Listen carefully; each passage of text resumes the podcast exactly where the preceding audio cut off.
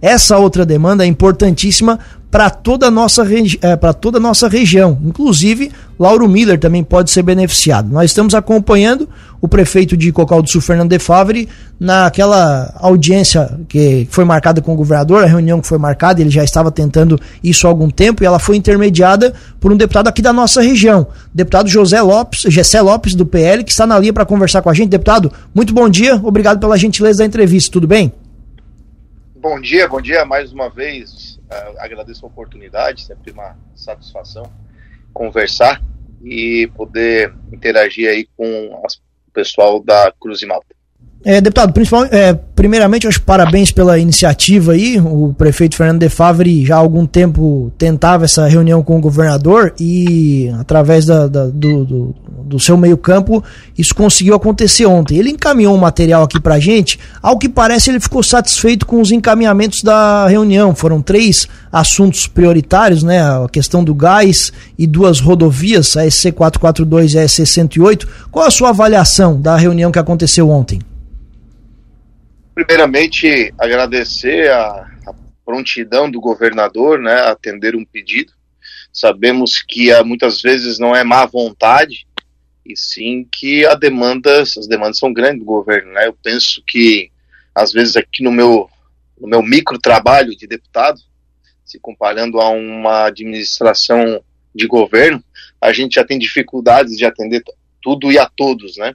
Fico imaginando como é a vida de governador. Então, uh, apesar de ele ter demorado para atender o prefeito, não acredito que seja por má vontade, sim, por dificuldade. Logicamente, ele tem um carinho pro, pelo time dele, né, pelos deputados, e assim que a gente pediu a celeridade dessa reunião, ele nos, logo nos atendeu, e a gente pôde fazer então a, a reunião, levar o, os interessados para conversar um pouco. E também achei bem positivo, né? acho que ele deu bastante atenção.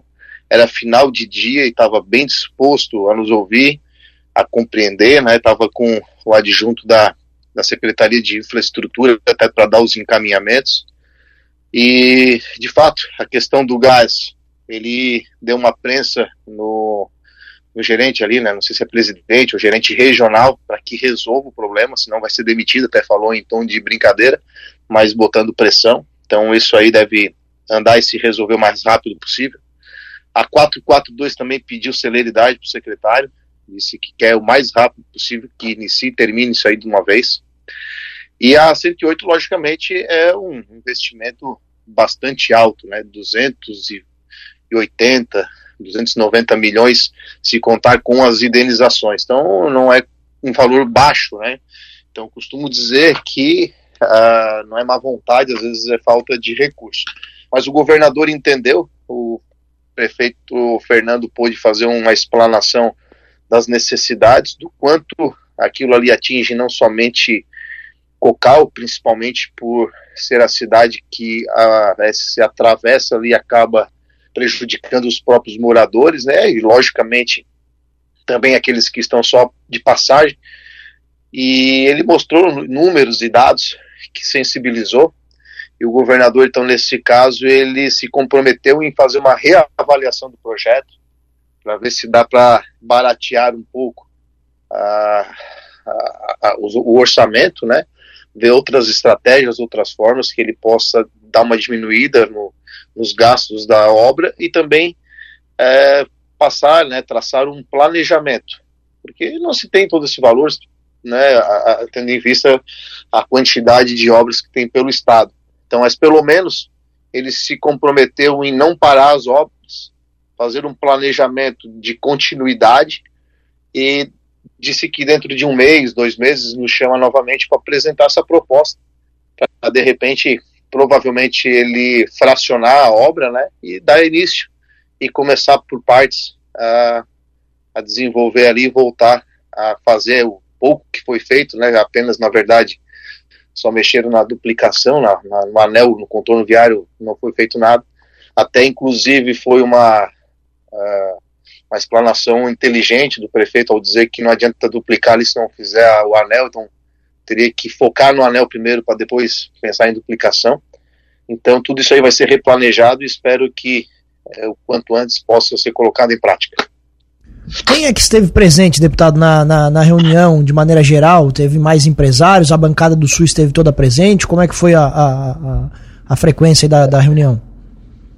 É, foi, como foi marcado bem em cima da hora, assim, alguns já tinham compromissos, né? Mas todos se mostraram sensíveis à causa. E mas quem teve presente foi o deputado Zé Milton, uh, o deputado e hoje secretário Ricardo Guide, prefeito e o vice-prefeito de Cocal, prefeito de Uruçanga, o vice-presidente uh, da, da Eliane, o vereador Nicola, um vereador do PL lá de Cocal, que agora eu não me recordo o nome, e basicamente, basicamente esses aí. Pouca participação de deputados estaduais. O, o, o Zili, por falta, por, porque o Zili teve lá, deputado Zili, mas o é, desencontro de informação, ele achou que não ia poder ficar na reunião, acabou saindo, mas depois a gente conseguiu ajeitar para que todos pudessem, mas ele já tinha saído, então deixou a justiça feita aqui que ele esteve lá presente. O assunto. O restante todos.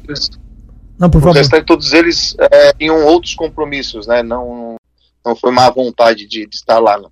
Perfeito. O assunto mais importante, isso falado até pelo próprio prefeito Fernando de Favre, é a duplicação da E68 e, e o anel viário.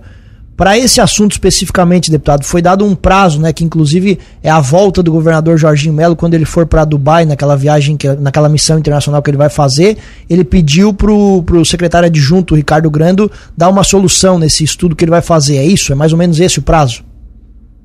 Isso, é, disse dentro de um mês, dois meses, para apresentar alguma coisa, como eu falei já, né? Ele vai reformular, ele quer dar uma olhada no projeto para ver se dá para dar uma enxugada né, porque é um valor bastante alto, tem bastante indenização para ser feito, e ele quer dar uma estudada para ver se existe possibilidade de dar uma diminuída, uma enxugada, né, e depois disso fazer o planejamento por, é, por, fra, por frações, né, fracionar a obra em três, quatro, em quatro partes e iniciar pelo menos uma parte para não deixar parada e dar continuidade. Esse assunto, o deputado, como você até bem falou, né, pelo valor da obra, a maior obra de infraestrutura, eu acho, em, em, andamento aqui no estado, ele vai precisar de apoio político, não há dúvida de situações como essa, de, de deputados que estejam empenhados. Qual é a sua, a sua opinião especificamente sobre essa duplicação, sobre essa obra? Não, ele tem, ele vai contar sempre com os recursos do estado, né? Ele teve até que fazer um um empréstimo assim que entrou no governo é, por conta do déficit que tinha. Ele acabou fazendo até um empréstimo de um bilhão e pouco, está investindo bastante em obra.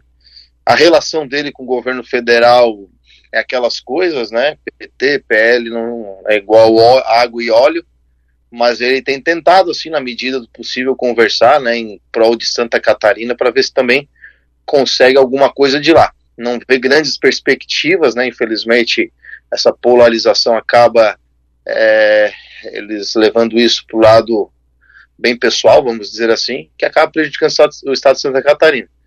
E, mas ele disse que não vai desistir de tentar é, coisas por lá também. Está fazendo um trabalho dentro da medida, algum relacionamento, né, dentro do, das possibilidades moral de se relacionar com o PT, mas sabendo que Santa Catarina precisa desses recursos e é outra via também que ele tem trabalhado. O senhor acredita que essa obra vai ter mesmo uma continuidade? Ah, da forma como ele planeja, acredito que sim, não vai ter problema, né? Porque ele vai fracionar a obra, né? Então, se a obra vai custar 250 milhões dividido em, em quatro, cinco vezes, serão parcelas de, de 50 milhões, sei lá, 40, 30, dependendo do, do, do valor final dela. E aí ele vai fazendo por partes, faz uma parte, depois terminou, faz outra parte, né, para pelo menos dar sequência e não parar a obra, não deixar parada, né. Muito bem, deputado, obrigado pela gentileza da entrevista, espaço aberto aqui na Cruz de Malta FM, um bom dia. Da mesma forma, sempre à disposição, bom dia a todos.